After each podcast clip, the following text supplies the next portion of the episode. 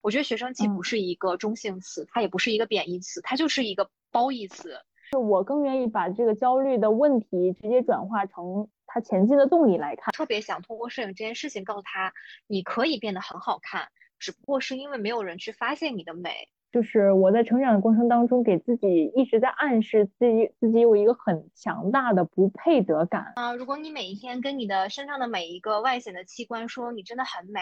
他们就会变得很美。就是我现在也告诉我自己，有些事情你可以想，然后但是千万不要好高骛远。对我，我觉得其实就是因为你有你有这个劲儿，你有这个对自己的嗯不自信，才会让你一步一步的去打破你每一每一层的舒适。爱笑的女孩，自信的女孩，运气会越来越好。你会发现你的生活就会一个正向循环。Everything's impossible and you don't fit right in a crowd go out and break the mold. If you don't try, you'll never fly. But you gotta be brave. Hello, 大家好，欢迎收听《路人漫谈》，我是茶叶。本期做客的嘉宾是目前就读于北京体育大学体育人文社会学专业研究生三年级在读的小可姐。其实这一次交谈之后，给我有一种很大的满足感。我也很感谢小可姐在节目的最后说，经过了这次交谈之后，使她的状态变好了很多。其实我也是一样，甚至在我的满足感之后，随之而来的是一种幸福感。因为我跟小可姐在某些方面非常的相似，尤其是呃对目前自己的自我认知以及人生的感悟方面，我觉得这是一件非常难得的事情。所以接下来这句话送给自己，送给小可姐，也送给每一个人：当你想要做什么的时候，那你就放心大胆的去做吧，勇敢的迈出第一步，你才会有接下来的每一步。所以今天的罗尔漫谈，一起来听。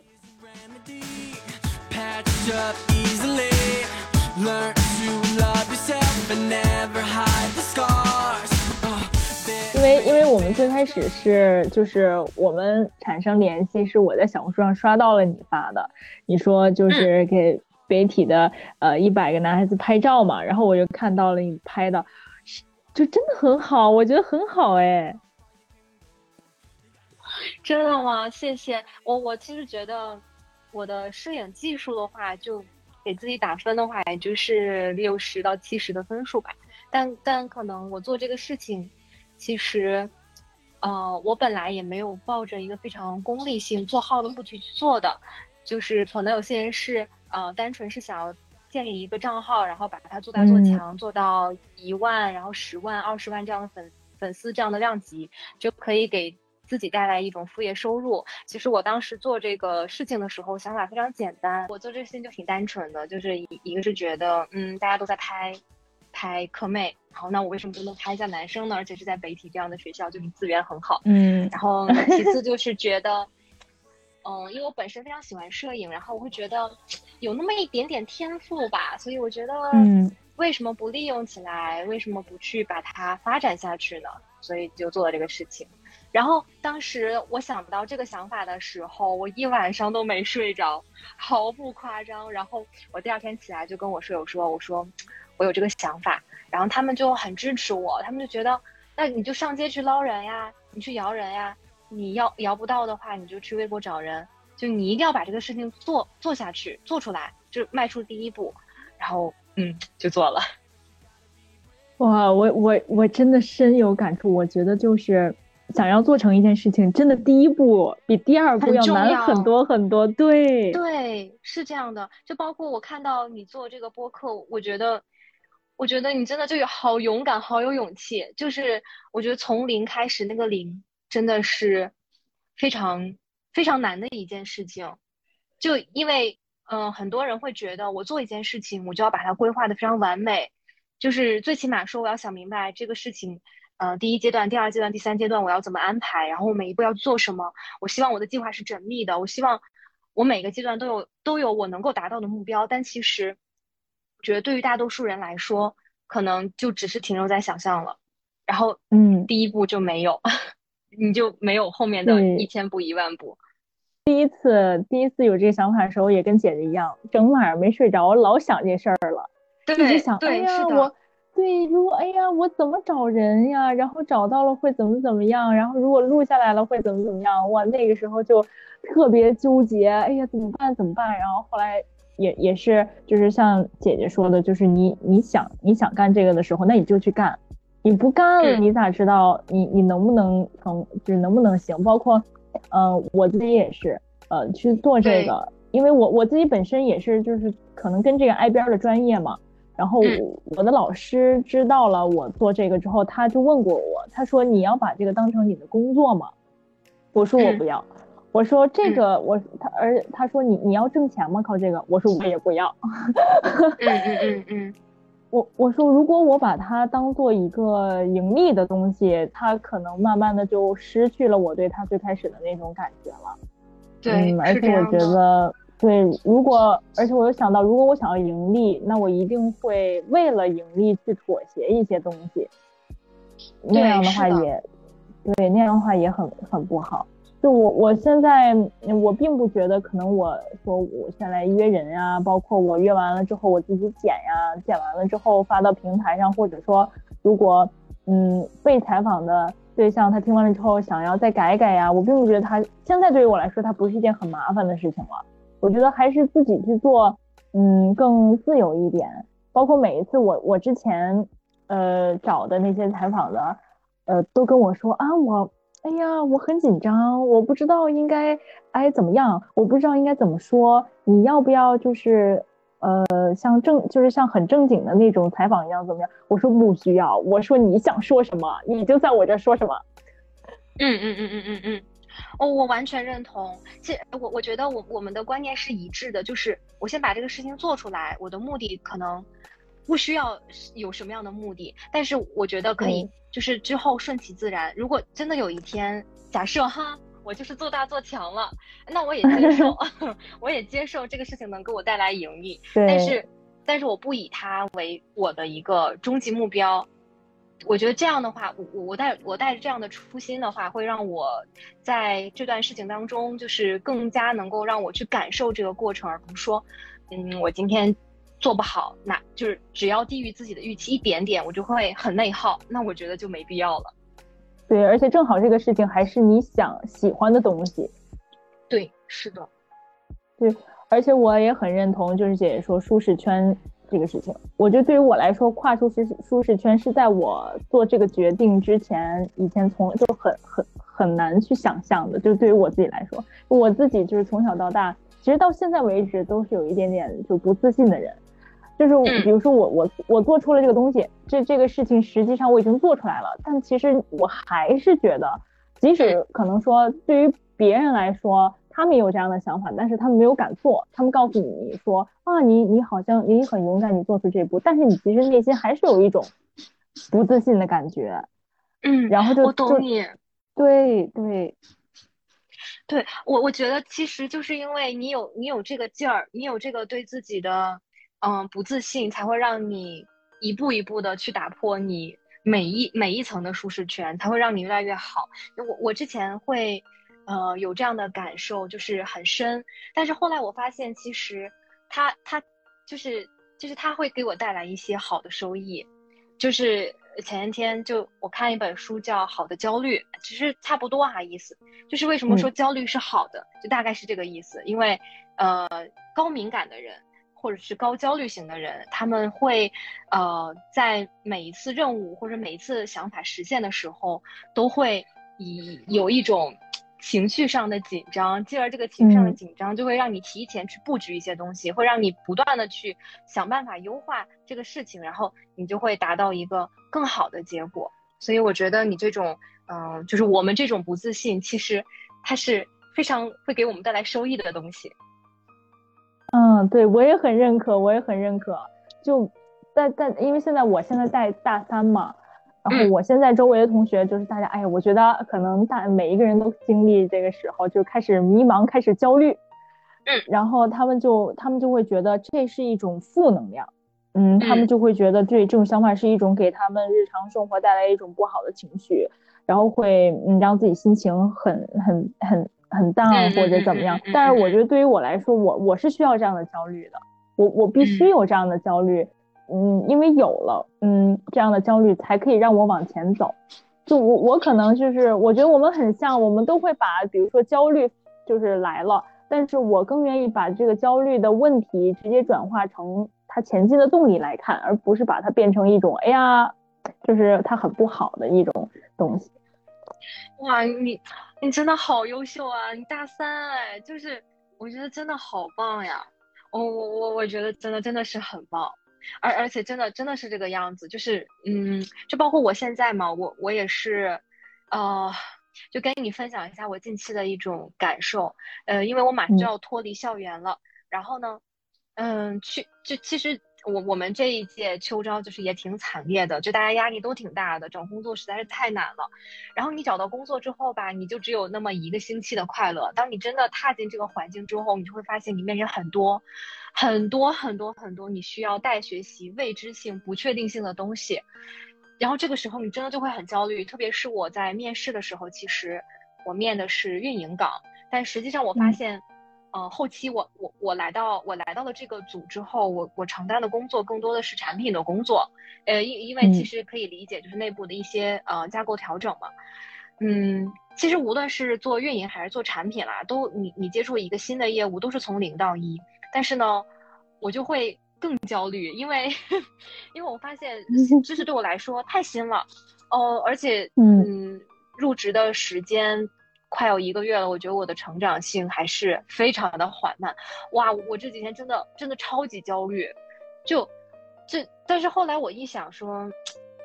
不要不要不要焦虑，就是可以焦虑，但是不要让这个焦虑的情绪影响你的健康。这个事情对我来说太重要了。就以前我觉得，嗯，无所谓啊，就是年轻嘛，身体能扛。但是去年秋招压力很大的时候，就是也十一假期印象很深刻啊。跑了三家医院，我就再也再也不要这样了。就是，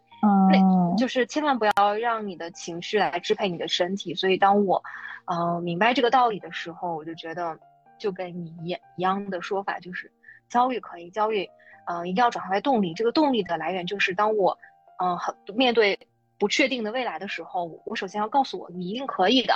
那今天即使这个东西它很难，我可能会笨一些，我比别人。要花更久的时间来完成这个事情没有关系，就我只要达到目的就可以，但是我一定能做到。只要坚定了这个信念，我觉得，嗯，内耗什么的其实就不会发生了。我很直戳了当的说，就是我我比较承认我自己是从小到大是那种学习呃不是很优秀的人，就是单在学习方面来说，嗯，所以就是大进了大学之后。去就是我们学校，其实他我因为我们知道有的学校是，嗯，你必须考过四六级才可以给你毕业证，有一些学校我听说是这个样子，但是但是我们学校就不要没有这个要求，但是我我因为哎呀之前跟姐姐也说过嘛，因为我其实也很想考研，然后嗯我就说我我考这个四六级其实想想给自己一个机会，再说你到底就是你努力了之后你到底适不适合。学习，然后但其实很，就对于我自己来说，我其实这就是呃考了三回四级，前几回就是一直卡在那个边缘线，一直都没过。其实那那个时候就是心底还是有点，就觉得哎呀，就对很挫败，就觉得还就觉得自己可能你你这个都过不了，你还想什么更远的目标啊？当时是那样，嗯，但是没有办法，到那个时候就。自我排解，我我我认为我自己是一个别的优点不说，这个还是一个优点，就特别会自我排解。然后我在自己内心里叽里呱啦想一堆之后，我就说，你想这么多，你不如赶紧去拿出英语单词去背，你不如开始从第二天，对，开始第二天去图书馆的时候，你再重新，你想想你自己哪一个方面不够，然后你再去，你本来就是那种比别人吸收的慢的人，那你干嘛不把这个时间利用在？行动上干嘛去胡思乱想想那些东西？然后等这次第三次考试的时候，就是好在他过了。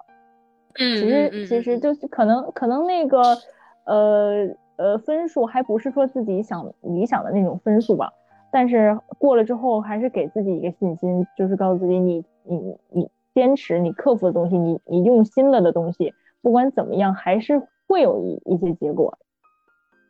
对对的。是的，是的，其其实就是，嗯，我觉得很多很多道理就是我们都会明白，但确实有些时候我们过不了情绪那个那个坎儿，就是可能我知道这个事情，我只要我我今天在这儿，嗯，焦虑十分钟，或者是我哭一晚上，我不如说我拿开书，然后我去看一看看一两行字，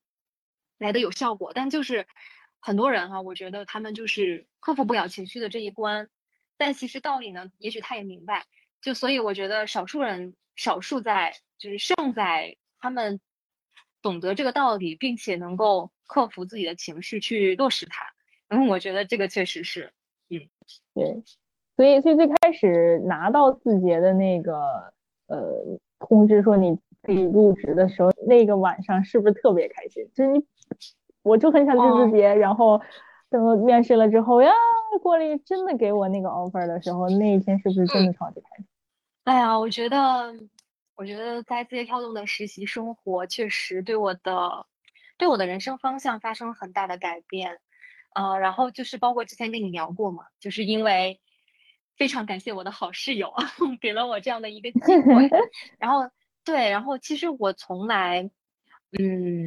我这个事情就是说起来就很久远了。我因为他是我我那个时候面试是三次面试嘛，所以我我会觉得哈，我现在觉得其实他们找一个实习生其实也也没有那么那么麻烦了。他基本上就是你如果达到他们的预期合格线，那你就可以给你这个机会去实习。就是实习生的成本试错成本还是很低的。但当时对于我来说，我觉得哇，我经过了三次面试，哎，三次面试我上去了。我成为了实习生，嗯，我当时肯定很开心，呃，对，嗯，然后所以，嗯，因为我我其实我去字节时候是之前是没有任何互联网实习经历的，所以，嗯，那在那里面的六个月对我来说，就 可能跟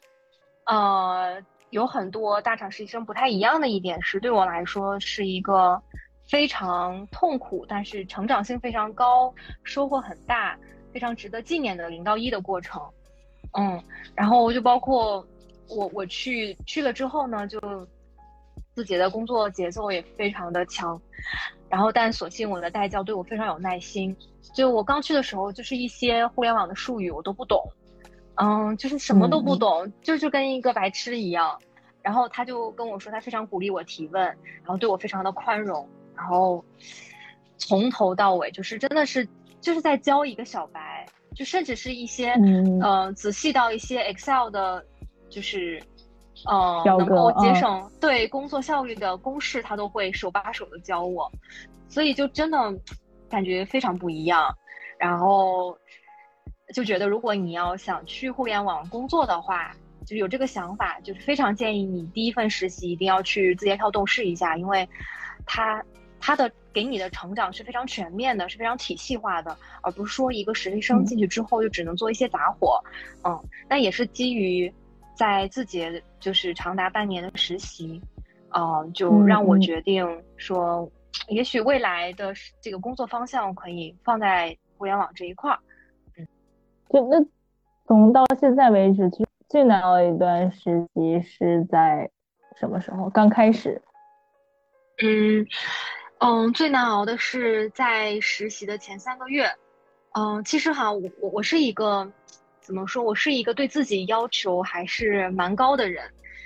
嗯，所以我当时进去之后，我希望我在三个月之内就能够对我的业务有一个啊大概的了解，因为。嗯，我本身嘛，对于互联网又一无所知，所以我当时的想法就是在三个月之内，因为一般情况下是，呃，实习生都是要求至少实习三个月的，所以我会认为三个月可能是一个实习生了解，呃，你所在部门的一些工作概况的一个比较合适的区间。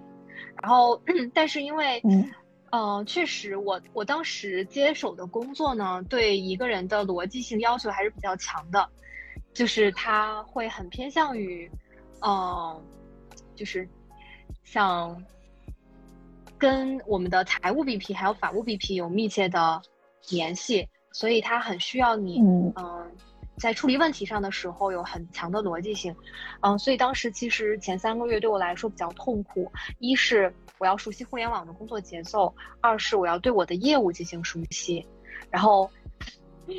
我的业务呢又非常的复杂，就当当时在我看来又非常的复杂，它又非常需要你是一个逻辑清晰的人，所以哇，那三个月，嗯，就是我我会每一天就给我妈妈打电话的时候，我就跟她说，我说我觉得我今天成长了吗？进步了吗？一个星期之后，每个星期我会跟我妈妈说，我说我这个星期我觉得我给我打分，如果是满分制的话，我可能只给我打三十分，然后第二个星期的时候我说。嗯，我觉得提升了五分吧，三十五分。那可能，嗯，一个月之后，我觉得还不到及格线，五十分吧。然后我就是，呃，每个星期都会对自己做一个，呃，复盘。然后我非常关注我自己的成长。如果说，嗯，为什么为什么我在字节跳动待了六个月呢？是因为，嗯，三个月结束之后，我觉得我学的 太少了。我对很多东西还是一无所知的状态，所以我觉得，嗯，要继续实习下去，直到我把我的这个业务摸清楚，我从中真的能够学到一些技能的时候，我再离开这个地方。然后，所以，嗯，大概半年的时候，我觉得我对我们部门，我们对这个业务其实已经有一个大概的了解了。然后，一些非常必要的技能，比如说像，啊，这个竞品分析的技能，比如说去。呃，用户调研的技能，我觉得，嗯，我最起码说我它够我互联网入门的这样的一个，呃，能达到这个入门的水平了，那 OK，我可以开展我的下一段旅程了。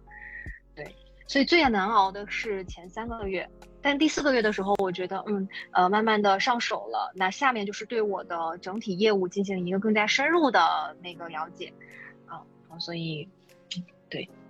我印象很深刻的是，我在自己还是挺，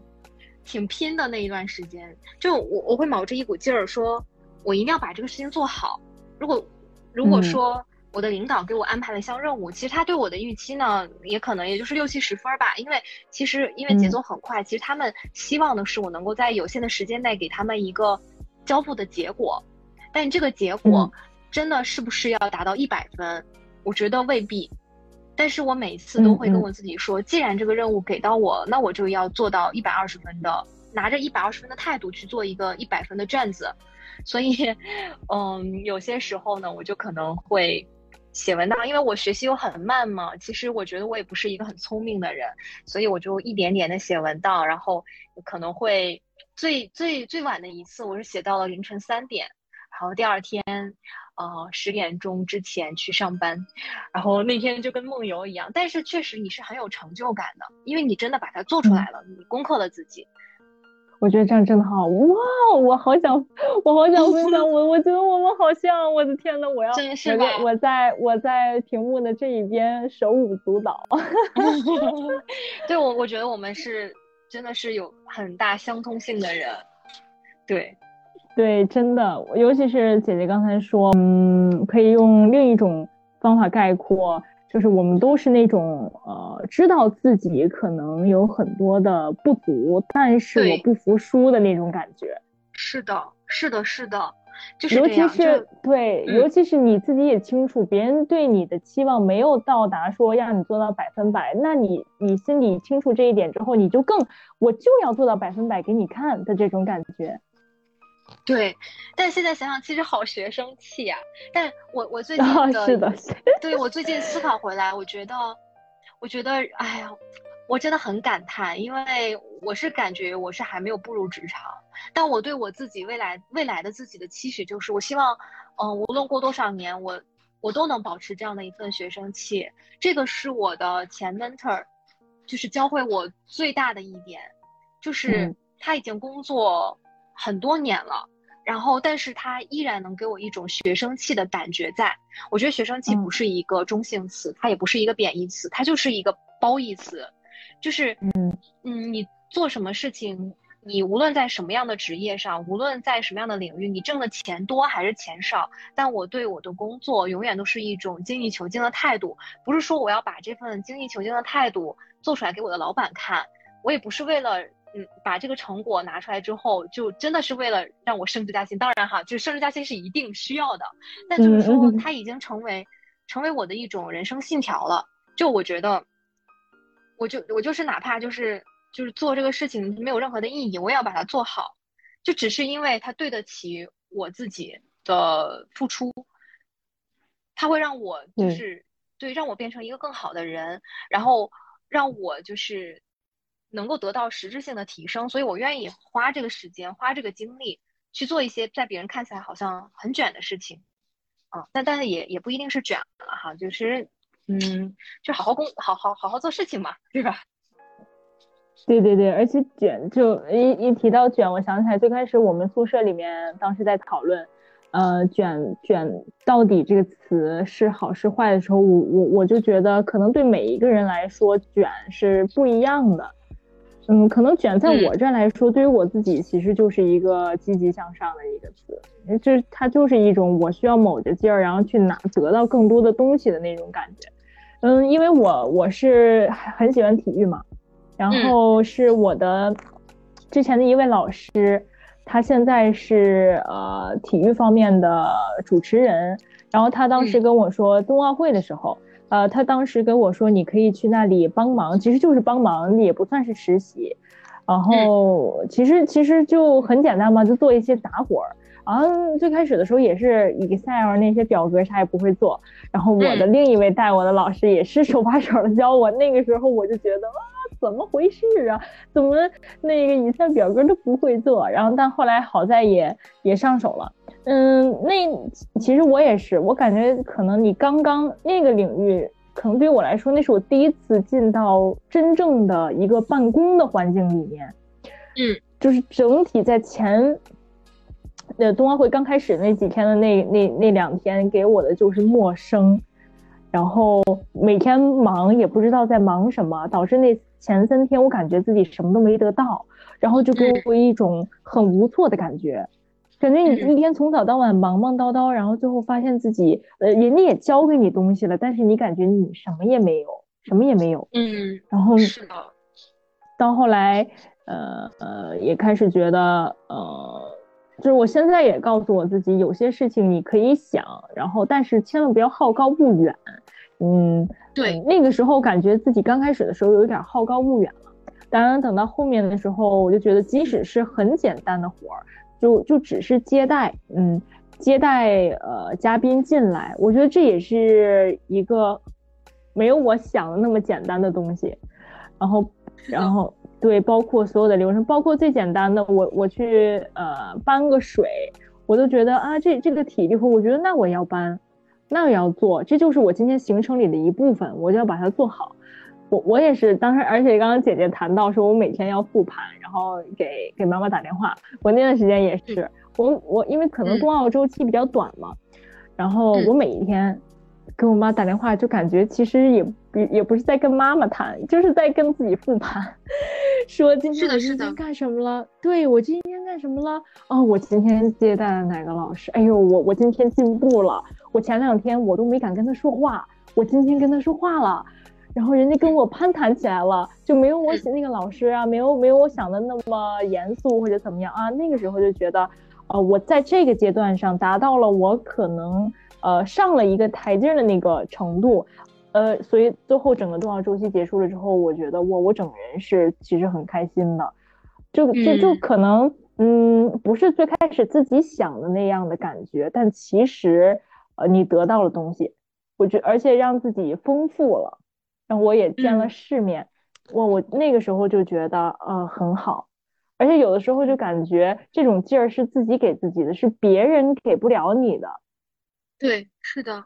对我我我特别想说，就特别想说两点，第一点就是，呃，我感觉我们是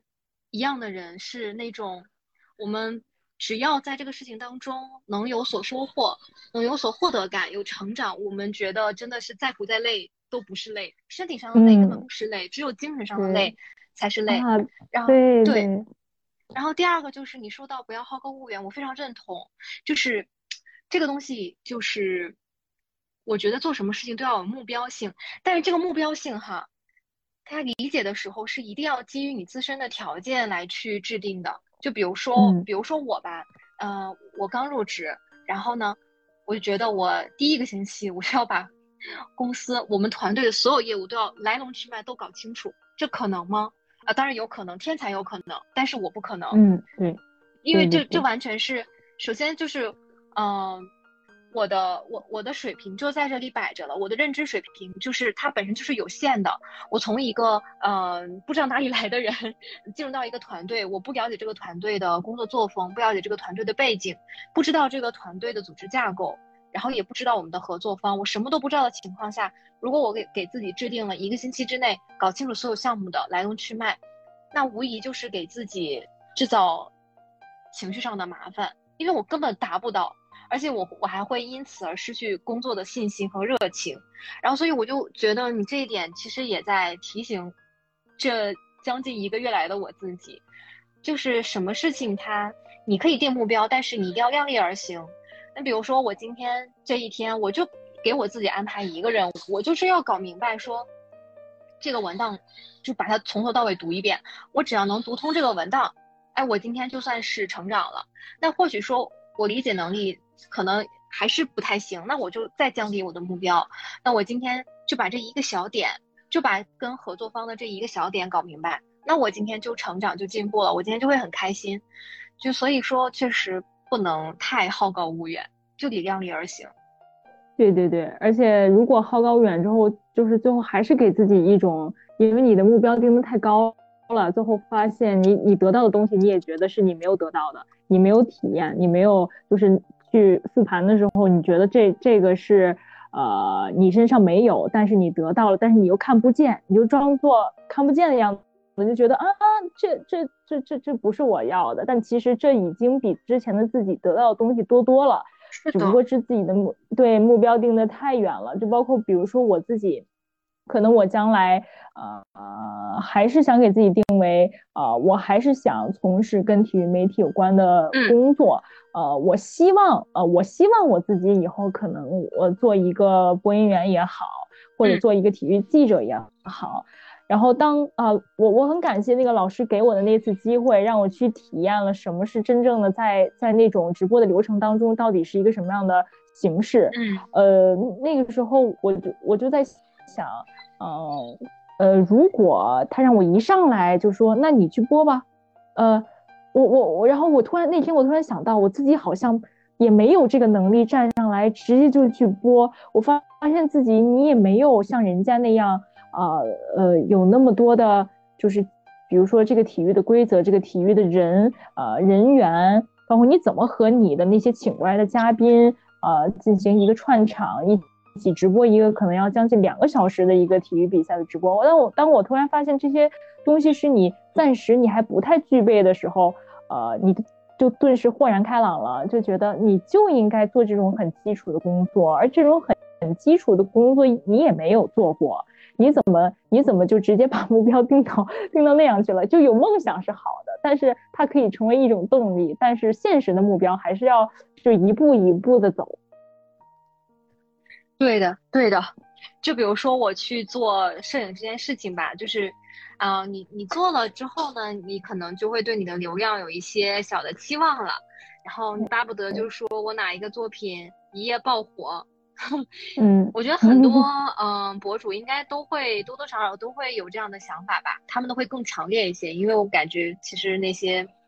呃一万粉丝以上的这些博主，他们其实目的性非常强了。嗯、那我要是能做好这个账号，那之后是不是这个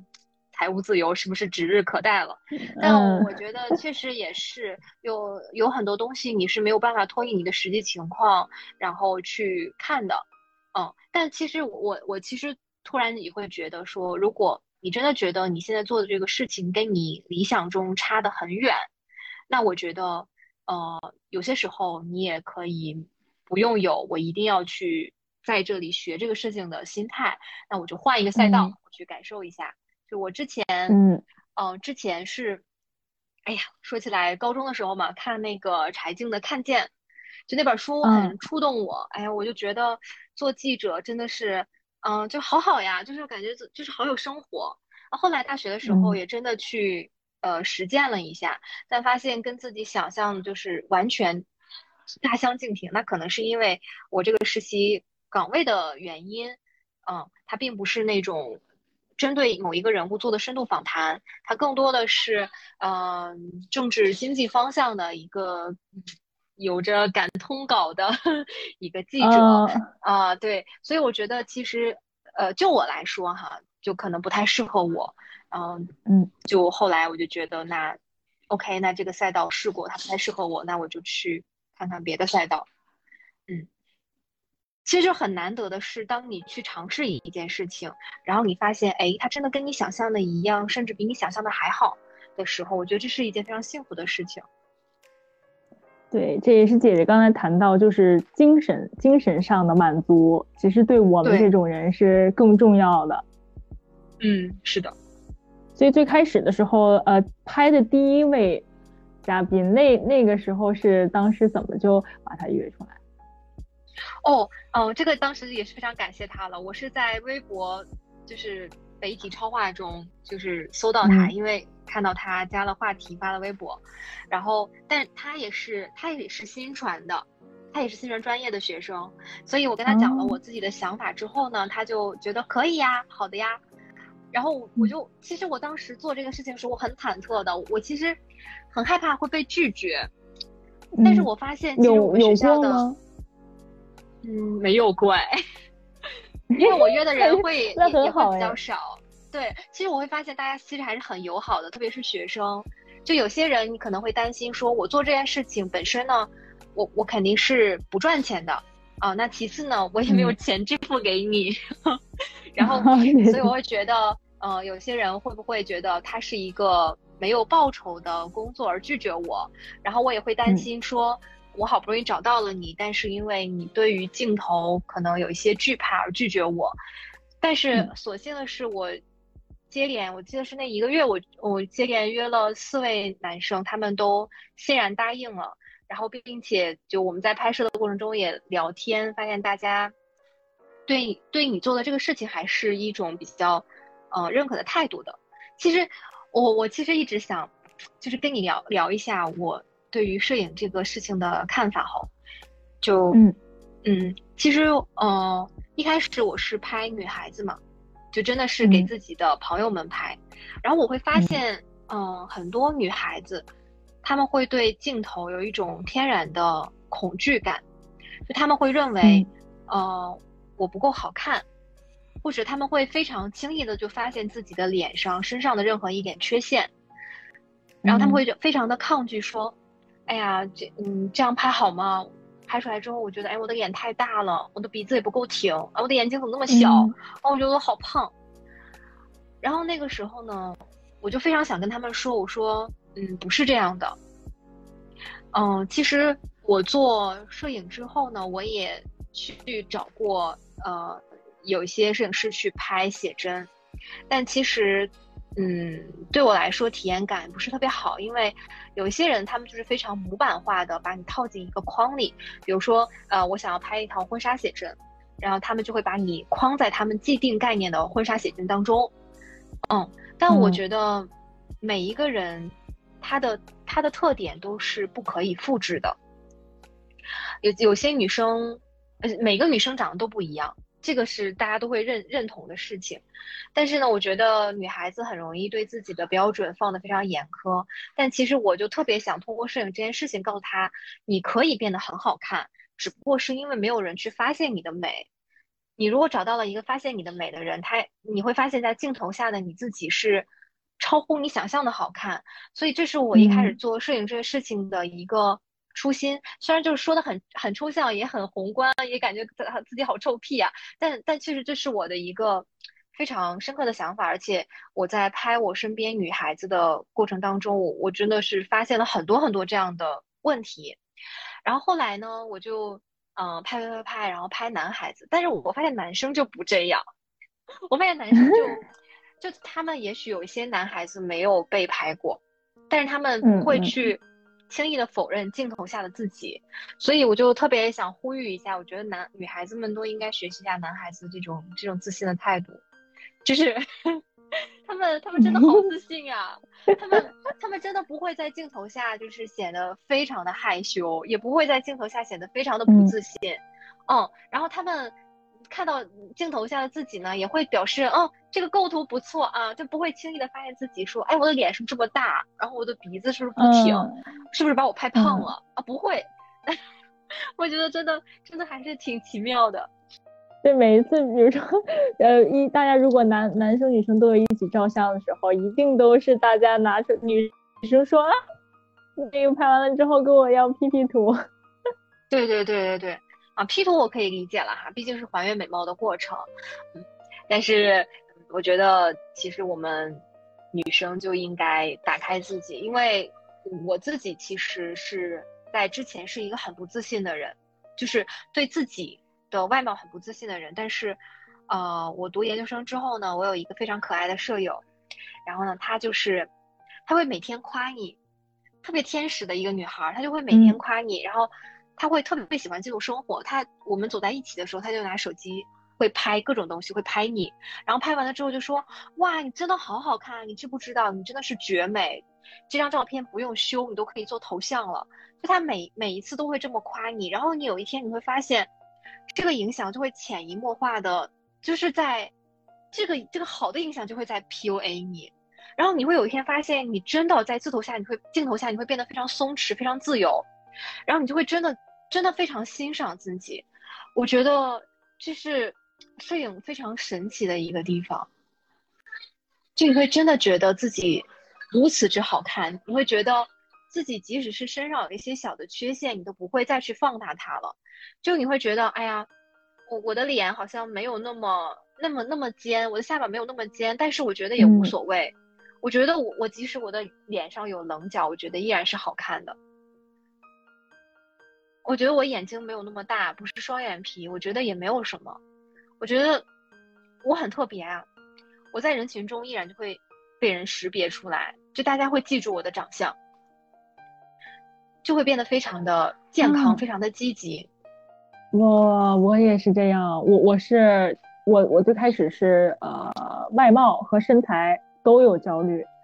嗯呃可因为因为你在成长的过程当中，呃小的时候你你你其实是不会就是你的长相和你的身材是会被别人指点的，那样会就是更会加深，本来就觉得自己那什么，然后被别人一说就会觉得哎呀更更那个什么。我最开始的时候，我我我很害怕，我连自拍我都都都。从来都不，呃，就是当时极度自卑的那那段时间，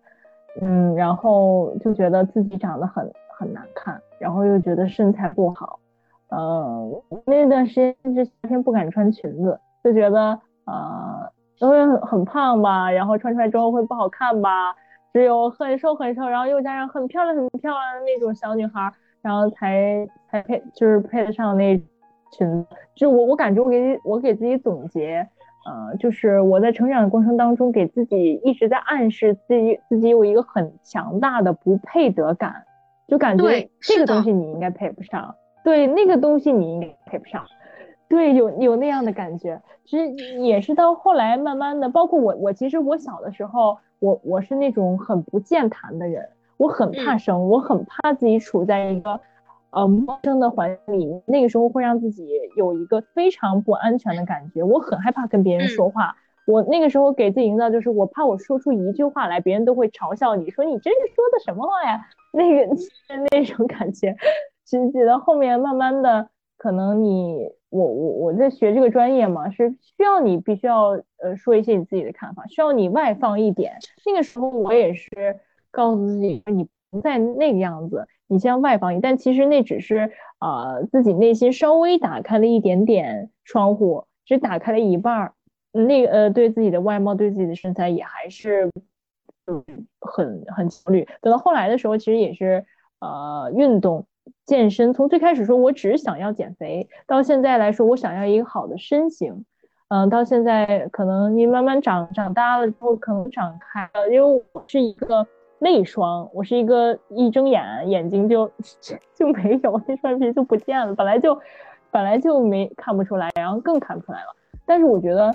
呃，我现在的长相啊，我我的室友说，他说你是你很有特点，你的眼睛很有特点，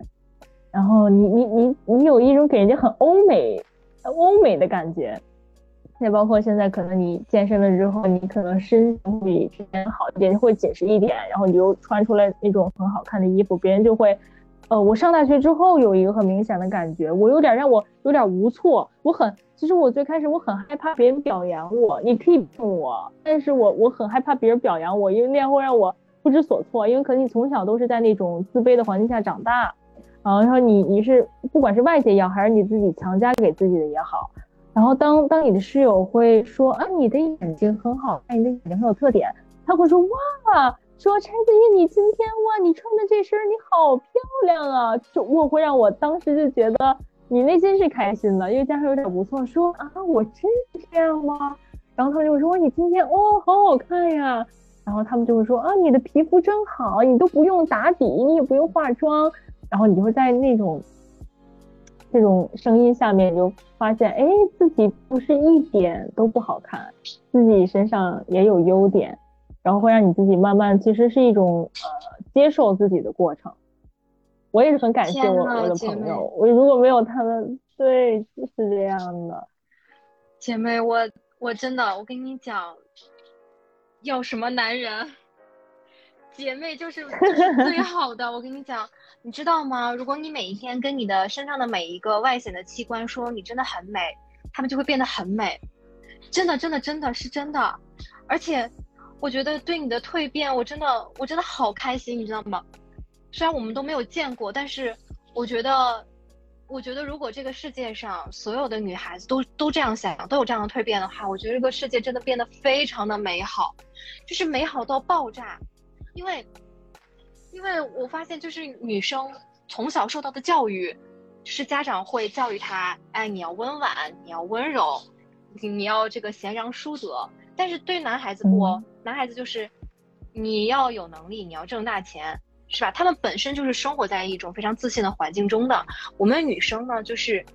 本身在教育当中就没有。过多的接受到说你很 OK，你不需要培养，你也你也会有自信这样的观念，所以我们真的很容易在呃亲密关系当中去否定自己，去怀疑自己。但是 no，不要。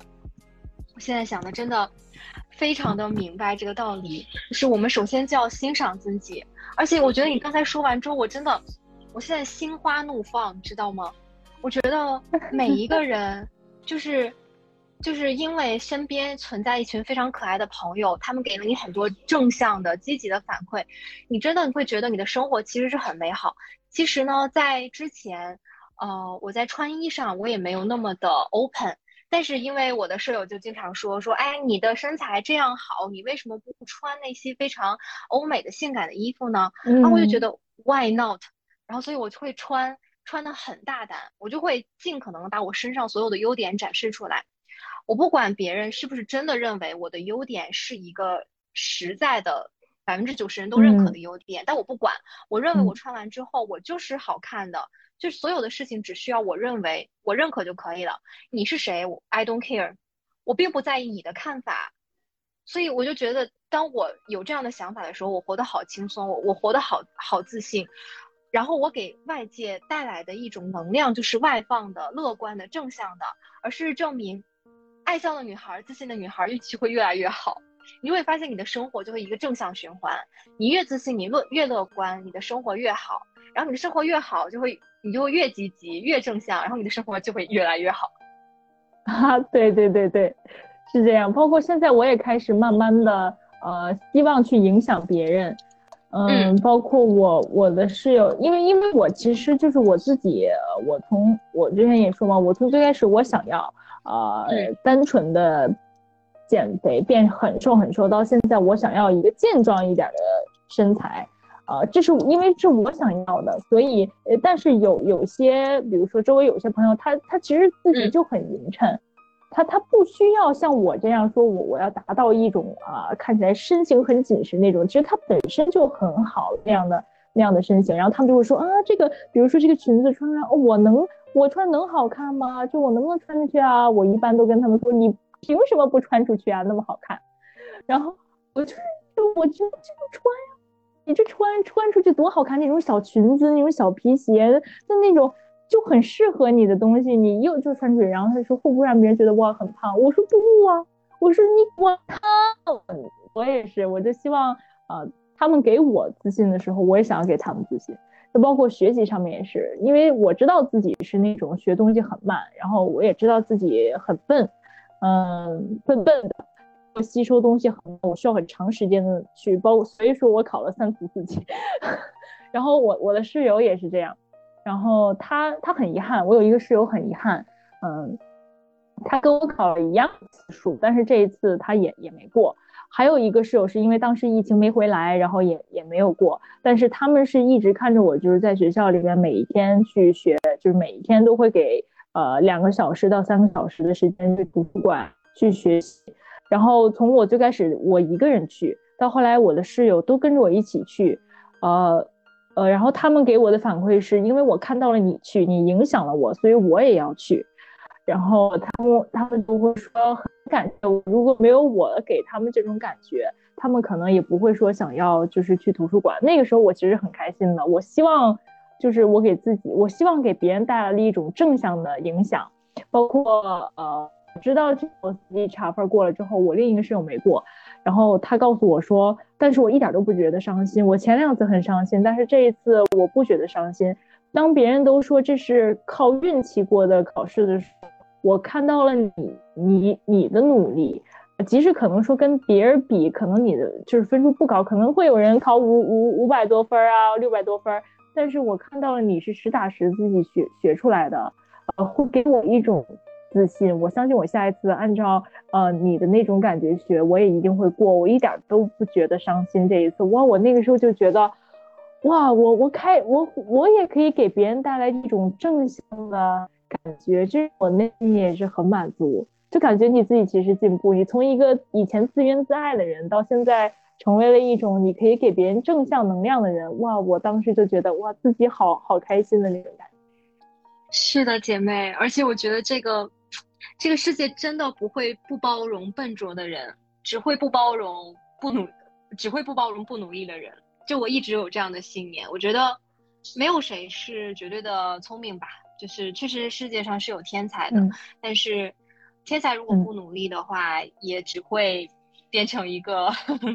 笨拙的人。然后我 我我还是要说一下我的前门的，他给我的感觉就是，他真的是一个天才，就他真的是一个天才，他复旦的本硕，他就是嗯，对，然后他他真的很他真的很厉害，就智商上就真的很厉害了，但他依然是一个很努力的人。而且，就他在跟我交谈的时候，就一点都没有自己智商上的优越感，而是每句话每个字都传递出来。哦，当我通过努力获得了这件事情的时候，我也会很开心，我也会很骄傲。嗯，所以有些时候我在想，确实人和人之间的智商有别吧。比如说，嗯，普通人跟爱因斯坦的智商那一定是云泥之别。但是我觉得大部分人的智商应该相差不了多少。那可能一些，呃，名校的学生或者是一些，呃，获得很高成就的人，我觉得他们就是比普通人多了一些，呃，多了更多的专注力、耐心，嗯，持久的能力等等等等。对，就是一些我们经常挂在嘴边，但是不会落落落在实处的一些优秀的品质吧。所以可能。嗯，很多人会把自己的不成功，嗯，不能够实现自己的结果，归结到自己是一个很笨的人。但我现在现在的我是不认同这个看法的。我觉得，笨是一种借口，是一种，呃，逃脱自律、逃脱呃专注的借口。但实际上，嗯嗯，你的智商可能没有你想象的那么糟糕，你只是说，呃，对待一个事情你没有那么坚持。或者你没有开始做，嗯，等等等等这些原因，而造成了你今天跟另外一个同学之间的区别。对，所以我觉得，嗯，我觉得，嗯，我觉得你很好。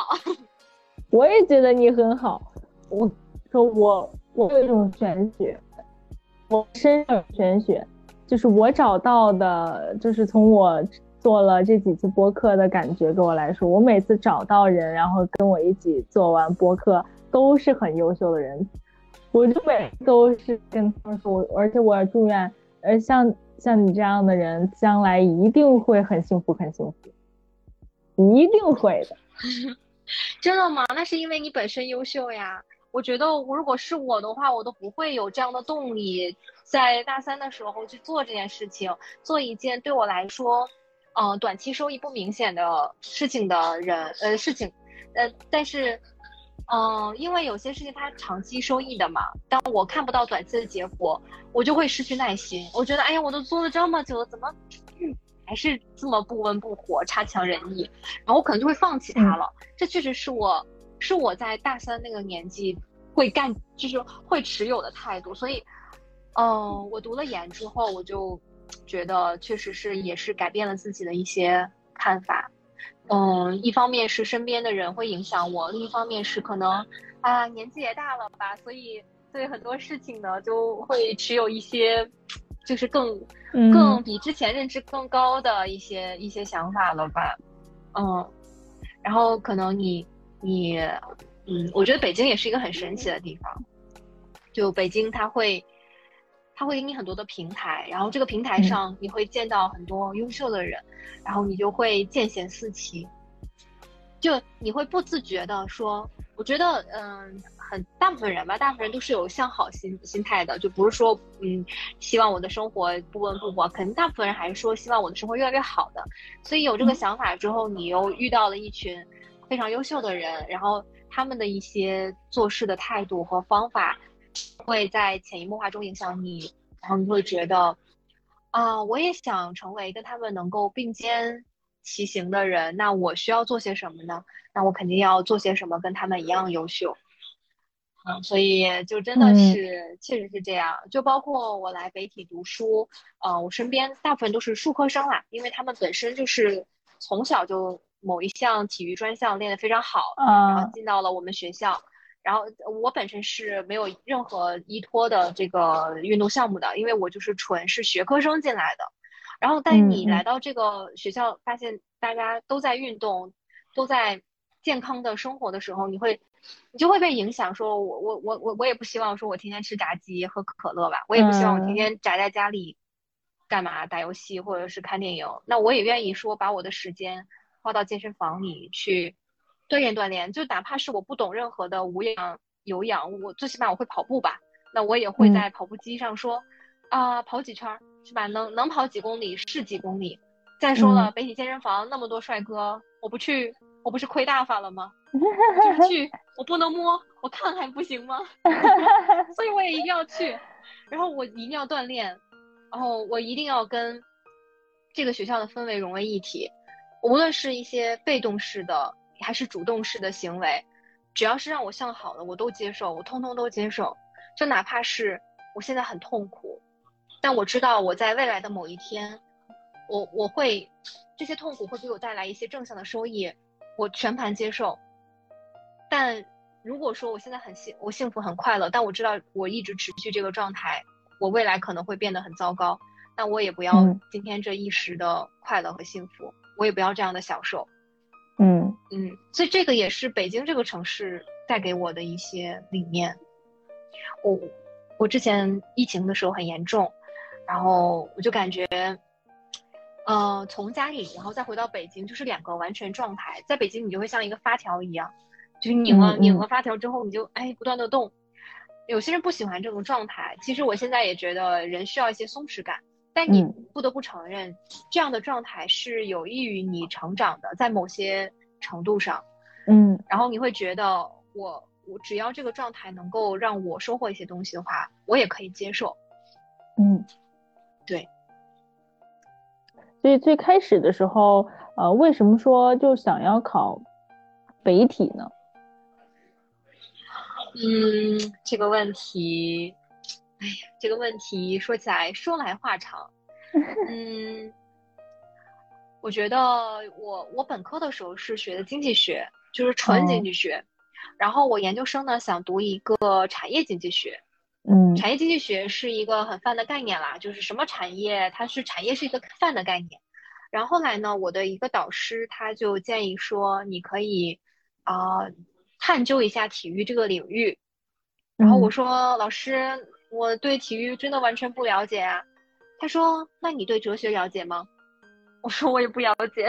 他说：“那你为什么一开始想考哲学？”我说：“我就是喜欢马克思主义。”他说：“那你为什么不去喜欢体育呢？”哦，我觉得说的很有道理。然后当时呢，我我的目标就是考山大，但是因为山大吧，它它的报叫哦，我想复读比我都忘了很久了，复读比太低了。就是你三四个人四就只要四个人，呃，那无论是四十个人竞争这四个人，还是一百个人竞争四个人，都概率都对我来说都很小，我又不想冒这个风险。但呃，如果我在想，如果我真的要学体育的话，那我为什么要去山大呢？我直接读一个全国最好的不就行了吗？嗯，然后我就选择了媒体，对。然后发现进到了学校之后，真的会给自己一个，就是一种很惊喜吧。没有想到选择了北体之后，然后发现北体给自己带来的影响是这么大的。我真的超级爱这个学校，我一进来第一天我就喜欢了，因为，因为它就是，嗯，它是，哦，我也不能这么说，我也没有上过其他的大学哈。就但我觉得它这个学学校，它是一个非常充满活力的地方。嗯嗯，就我觉得人只有在非常放松、非常健康的状态下，才会迸发很多的灵感。如果你每一天都是非常机械性的，像拧了发条一样的生活，那其实你是很难有很强的灵感的。就你没有办法去完成创作这个工作，你只能按照标准的流程去产出一份非常标准化的东西。嗯，所以我觉得这个学校，它给我的感觉就是。非常的自由，非常的有创造力。它会让我觉得，我在这里读书，就我真的是一个学生，而且我是一个有无限可能性的学生。嗯，对。哇，真好呀！嘿嘿嘿。我最开始在就是交谈之前。其实，在今天咱们咱们加了微信的之前，我不是早早些时候也找找找过你吗？其实那个时候，我每我每次都在呃在采访嗯跟我一起录的嗯嘉宾之前，我都在想他是一个什么样的人。这也是我为什么每次都说我我希望在录之前可以给我一个简单的自我介绍。我会按照自这个自我介绍，其实在内心里开始想。我说这个人他是一个什么样的人呢？那他一会儿接下来的话，他到底就是到底是一个什么样的人呢？哦，我今天哇，好惊喜！我没有想到我们我们这么一样，很多东西都很有哇！天呐，这是一种哇精神上的开心！我天，今天晚上睡不着。哈哈哈，哎，那那倒不是至于，那倒不至于哈，该睡觉还是好好睡的。确确实是这样，我觉得我们在很多地方是一样的人，就是嗯，怎么说呢，就是那一种劲儿吧，一种劲儿，就是嗯，我觉得这种劲儿让我成为了一个非常完整的我自己，就是呃，当然每个人性格上都会有都会有自己的缺陷。当然也会有自己非常好的一面，就是我我就觉得我自己身上有一种劲儿，倒不是说这个劲儿，我就要打破什么阶级，我要阶级跃升，倒那还没有，我没有这么大的什么宏伟目标，也没有那么那么大的能力，我这个劲儿就是希望说，嗯，他已经构成了真实的我自己，我相信你也是一样，比如说今天让你去糊弄着做一件事情，我觉得你大概率也是做不到的，你会很难受，嗯。嗯。对，就是他，嗯，就可能在过去很九年义务教育开始，他慢慢的就让你形成了这样的一种这个人格吧，嗯，我觉得是这样的。就包括你说大家自我介绍，去在你的观念中去塑造一个访谈对象，我很认同。其实这个这个点是跟我拍照是一个一个概念的。就嗯，我觉得呢。呃，拍照无效拍照是什么什么概念？虽然我现在也也没有拍的很好哈，但是我一直有这样的感觉，就是我要了解一个人，我了解一个人之后，我才知道他在什么样的情景下会更美，会更好看。他是一个什么样的性格的人？比如说，他是一个很文静的人，我去给他拍一套什么工厂废墟中的是一个什么像小丑女一样的这种形象，呃，是真的是很割裂的，真的是不好看的。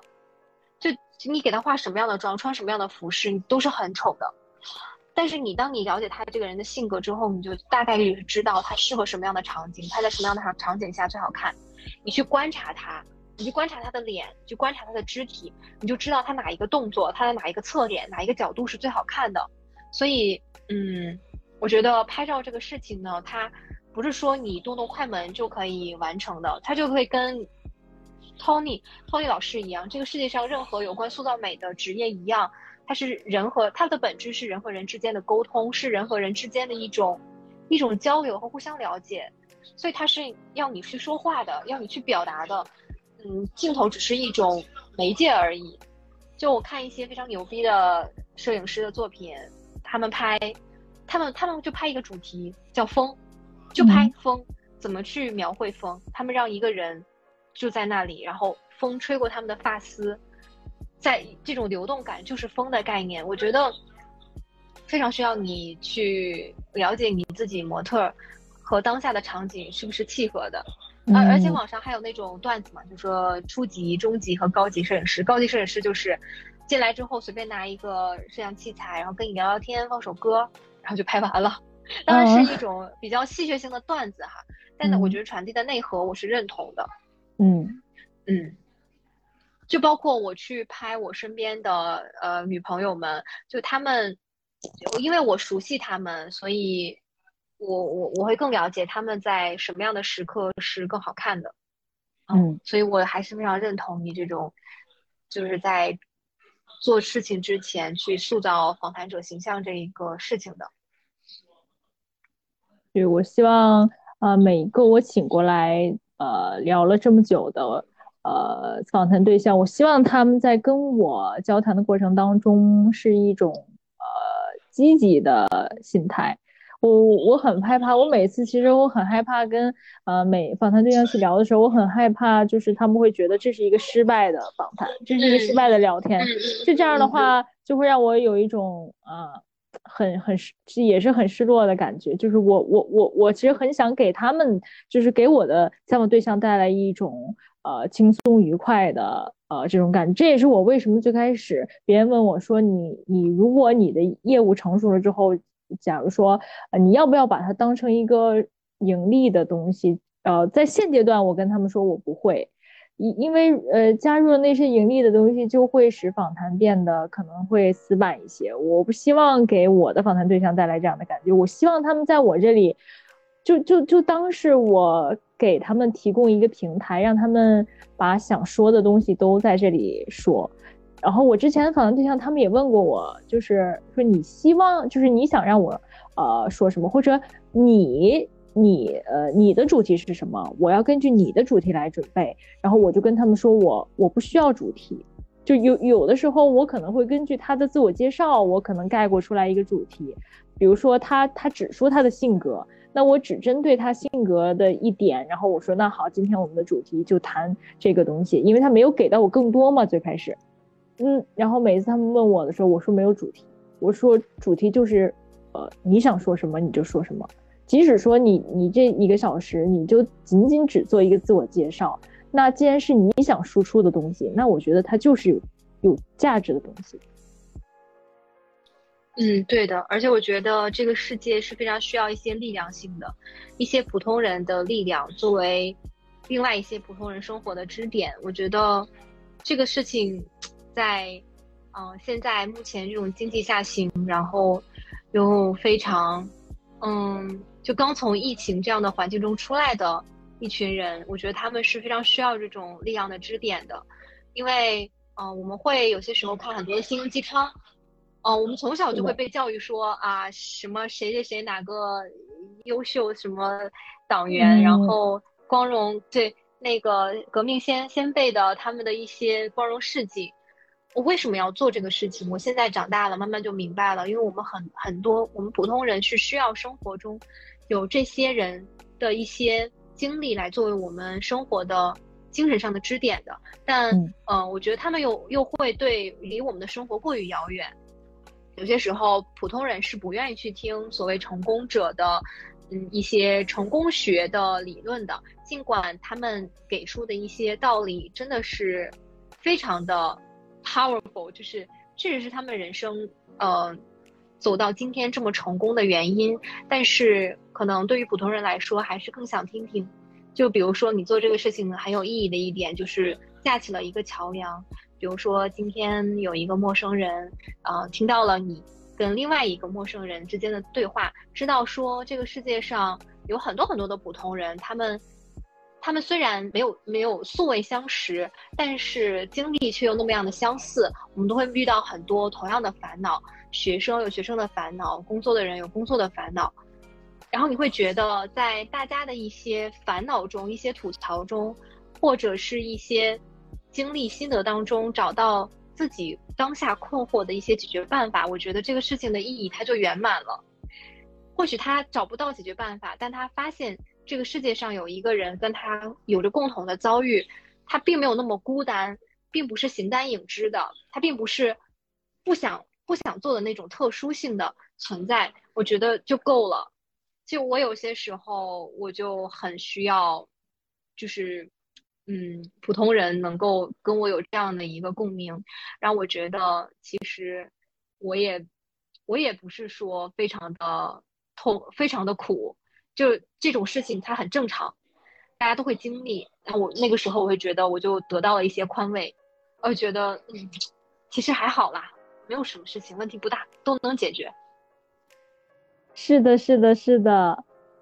当就就别当别人问我说你你你做这个呃的意义是什么的时候，我就跟他们说，我觉得每一次做出来对我影响最大的就是我可以。呃，从我跟呃别人的谈话当中，跟陌生人的谈话当中，呃，知道自己需要进步的地方是哪里，然后也也有可能，比如说在跟陌生人谈话当中，知道自己身上的优点是什么。但有的时候这个优点是你自己看不到的，但是别人看到了。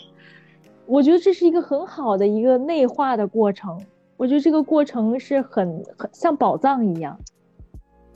嗯，是的，是的。而且每一次，而且我知道姐姐其实你现在一定是呃一个很有干劲儿，然后充满信心、很有自信啊，很漂亮，是一个阳光的女 孩子。然后 我现在可惨了，我跟你说，你今天的谈话治愈了我，因为我近期其实其实非常糟糕，就是我每一天就是我其实有很多想不开的地方，就是。但是今天跟你谈话之后，我觉得也是对我自己近期的一个复盘。我觉得我获得了一些能量。其实我近期我感觉我好惨呀！我觉得，我我我觉得我不是需要休息，我是需要一些一一些一一些进步。我需要我的生活，嗯，有一些就是。嗯，拿到一些成果，然后我真的是一一点都不怕辛苦，但是就因为心太累了，导致我身体也很疲惫，就导致我状态也不是很好。但是我觉得我今天跟你谈话之后，我觉得我状态好很多，特别多。反正不管就是怎么样吧，就是今天我们这段对话有没有影响到别人，这我觉得无所谓，反正是影响到我了，够了就够了。我也是。而且我有我有我我有玄学猫，我有玄学猫。每一个跟我谈话的，每一个跟我谈话的呃对象，他们都是很优秀的人，他们都将来一都会很优秀，很优秀，一定会呃自己的梦想一定会实现。所以你的梦想也一定会实现的。哦，那太好了，那我就一定要借你这个玄学。先先别说这个那个那么遥远的哈，就是能不能就跟你聊完之后立刻就找男朋友？这个事情呢，我觉得是有必要要实现一下的。那如果是可以的话，那我要天天找你聊天了。那我这桃花运爆棚。我是锦鲤，笑死！我觉得妹妹你已经非常优秀了，真的，你你真的很优秀，所以你就是做什么事情你就你就想做什么就去做什么吧。我觉得，嗯，学习呢这个事情，就是有些人小小时候成绩非常好。有些人小时候成绩不好，但是呢，这根本就不耽误他有做的有所成就。而且我觉得，我觉得真的，我身边就很少有你这么胆大，然后又有敢实践的同学。我觉得你你的未来一定会非常的光明的。新华字典里说了，就是那那个话，就是我们都会有非常光明的前途。嗯。你信我，我也是有玄学的。你今天采访完我之后，你肯定也会越来越好。嗯，谢谢。You can stand tall, you can stay strong, you can show everyone.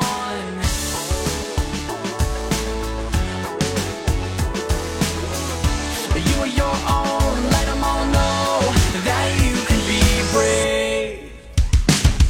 When it all feels like everything's impossible and don't fit right.